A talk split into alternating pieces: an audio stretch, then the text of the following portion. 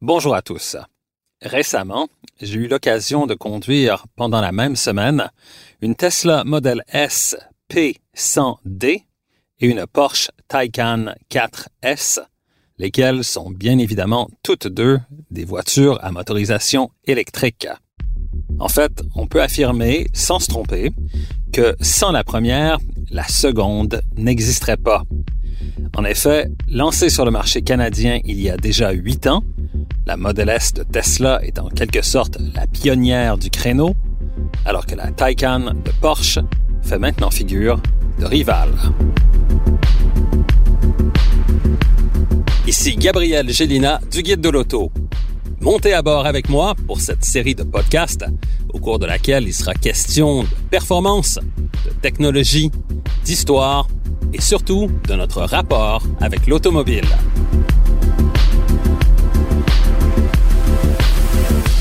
Au voilà avec Gabriel Gélina.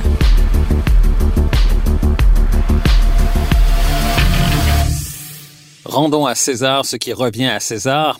Avec la modèle S, Tesla a réussi un coup de maître en s'attaquant d'abord au marché de la berline de grand luxe avec sa nouvelle offre innovante. La Model S n'a pas été le premier modèle produit par Tesla, c'est plutôt le second, puisque la berline a été précédée d'un Roadster, qui était en fait une Lotus Elise à laquelle une motorisation électrique avait été greffée. Mais la Model S est la première véritable Tesla à part entière, puisque l'ensemble de la voiture a été conçu par la marque américaine. À l'occasion de son lancement, il y a déjà huit ans, la Model S est immédiatement devenue la nouvelle voiture à acheter pour une partie de la clientèle des voitures de luxe, justement à cause de son facteur wow et qu'elle bousculait l'ordre établi.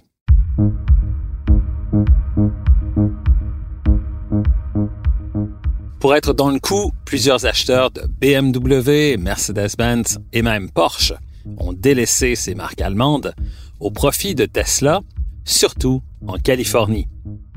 D'ailleurs, dans la première année de sa commercialisation, 50% des ventes mondiales de Model S ont été conclues dans deux comtés de la Californie, soit Orange County, au sud de Los Angeles, et Marin County, qui englobe la Silicon Valley, près de San Francisco. Bref, la Model S, c'était l'affaire des gens branchés, ceux qui étaient à l'avant-garde. Huit ans plus tard, Porsche aligne sa voiture sport électrique, la Taycan, en variante Turbo S, Turbo et 4S, histoire de rivaliser directement avec les différentes déclinaisons de la Model S.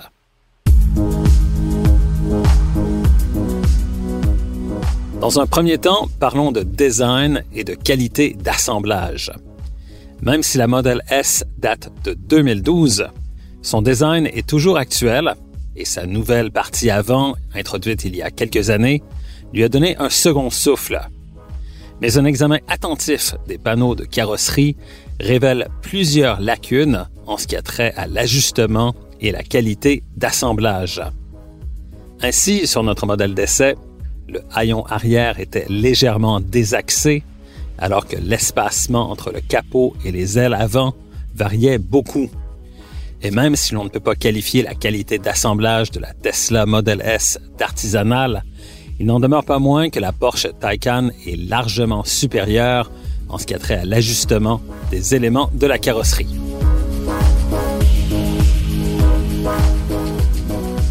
C'est un peu le même constat pour ce qui est de l'habitacle. Autant celui de la Taycan est assemblé avec soin, avec un souci du détail qui est vraiment évident, autant celui de la Model S laisse à désirer sur cet aspect précis.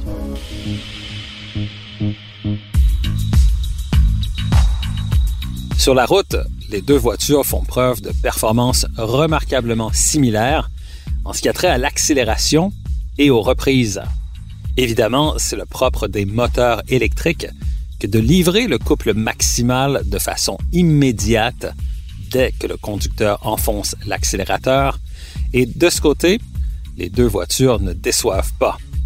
Évidemment, nos deux voitures d'essai sont équipées de deux moteurs, soit un pour chaque train de roue, ce qui en fait des tractions intégrales, le lien entre ces deux moteurs étant assuré par l'électronique et non par un lien mécanique. La Taycan présente toutefois une innovation intéressante. En effet, si le moteur avant est relié aux roues par l'entremise d'une boîte à une vitesse, le moteur arrière, lui, est jumelé à une boîte à deux vitesses. C'est d'ailleurs cette boîte à deux vitesses qui permet à la Taycan de décoller aussi furieusement sur le premier rapport pour ensuite passer au second lorsque la vitesse atteint entre 90 et 105 km/h lorsque la voiture roule en mode sport. La Tesla Model S et la Porsche Taycan 4S sont donc deux voitures très rapides en ligne droite, mais ça se gâte un peu dans les virages en raison de la masse élevée qui dépasse les 2 tonnes métriques.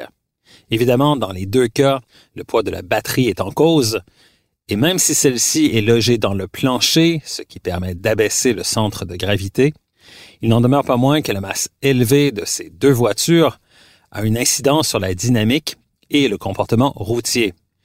Sur cet aspect, je donne l'avantage à la Taycan dont le comportement est plus similaire à celui d'une voiture conventionnelle à moteur thermique que la Model S. Contrairement à plusieurs autres véhicules électriques, la récupération d'énergie de la Taycan ne se produit que par l'action du freinage. La voiture ne ralentit donc pas au simple lever de pied de l'accélérateur, ce qui est le cas avec la Model S, afin de conserver un comportement qui s'apparente à celui d'une authentique sportive à moteur thermique. Bref, la Taycan se conduit plus comme une voiture conventionnelle que la Tesla Model S. En ce qui a trait à l'autonomie, notre essai a permis de constater que la Model S est très optimiste quant à l'autonomie anticipée, alors que la Taycan est plus conservatrice. Mais en clair, la consommation d'énergie de ces deux voitures est similaire et varie entre 22 et 27 kWh par tranche de 100 km en conduite normale. Évidemment, comme dans le cas d'une voiture à moteur thermique, la consommation d'énergie est tributaire de la conduite adoptée par le conducteur, mais dans les deux cas, l'autonomie n'a jamais posé problème. Pour ce qui est de la recharge, il est clair que Tesla jouit pour l'instant d'un avantage concurrentiel indéniable en raison de son réseau plus étendu de superchargeurs permettant la recharge rapide. Même si la Taycan est équipée d'un système électrique de 800 volts, capable d'accepter une recharge à très haut débit, les bornes capables de livrer un tel courant ne sont pas encore fonctionnelles, ce qui signifie que les bornes rapides du circuit électrique, livrant un courant de 50 kW, voire même dans certains cas de 100 kW, sont la meilleure option pour la recharge sur la route. Lorsque le réseau Electrify Canada sera opérationnel en 2021, cela va changer la donne, mais pour l'instant, Tesla conserve cet avantage. En terminant, il convient de parler d'un autre aspect non négligeable, soit celui du service après-vente. Le moins que l'on puisse dire, c'est que le service offert par Tesla n'est pas à la hauteur de celui qu'un réseau de concessionnaires Porsche est en mesure de livrer. Au final, bien que la Model S soit encore et toujours une voiture intéressante, mon choix personnel se porte sur la Taycan, qui est une véritable Porsche, bien qu'elle soit à motorisation électrique et non thermique.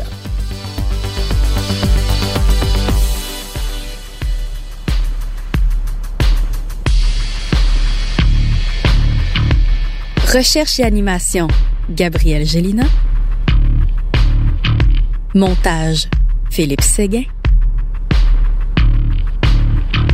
Une production, Cube Radio.